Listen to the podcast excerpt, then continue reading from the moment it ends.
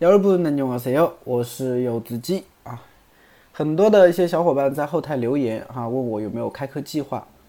那么我本身的话呢，是在培训班上课哈，上韩语课的，所以的话呢，可能呃开课的话呢会比较少啊。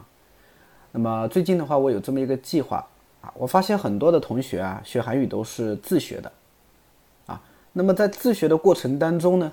啊，很容易会出现一些知识点很零碎、不系统的情况，啊，然后呢，我就想尽各种办法，啊，所以呢，这两天我想到了这一个打卡，就通过打卡的方式来帮大家去整合一些初级的一些语法，啊，那每天打卡的话呢的题目它来自于 topic 真题，啊，所以这个也很有利于大家啊打完卡以后，对吧？就是去考一个初级。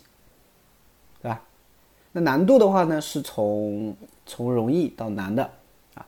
我会把每一道题目进行仔细的分析，包括单词，包括语法。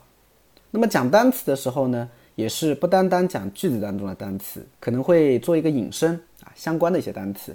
比如说讲到星期，对吧？我可能会帮大家引申一下星期一到星期天啊，再帮大家引申一下，比如说星期几怎么去说。就这样，比如说讲到水果，我们可能会去举一些我们生活当中常用的水果，啊，等等这样。然后讲到语法的时候呢，对吧？我可能会把这些语法当中涉及到的一些知识点，啊，然后呢拿出来啊，给大家做一个分享，这个讲解。啊，那大家都知道哈，我之前自己哈编写过一本 Topic 初级备考笔记。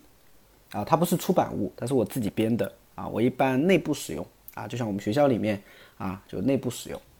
那么到时候呢，我会把里面的一些内容啊，会分散性的，然后呢，结合相关的题型、相关的题目，然后给大家做一个讲解，对吧？所以其实说是 topic 真题打卡，其实我觉得也是一个系统性的整合语法、整合单词的一个过程。哦，如果大家有兴趣的话呢？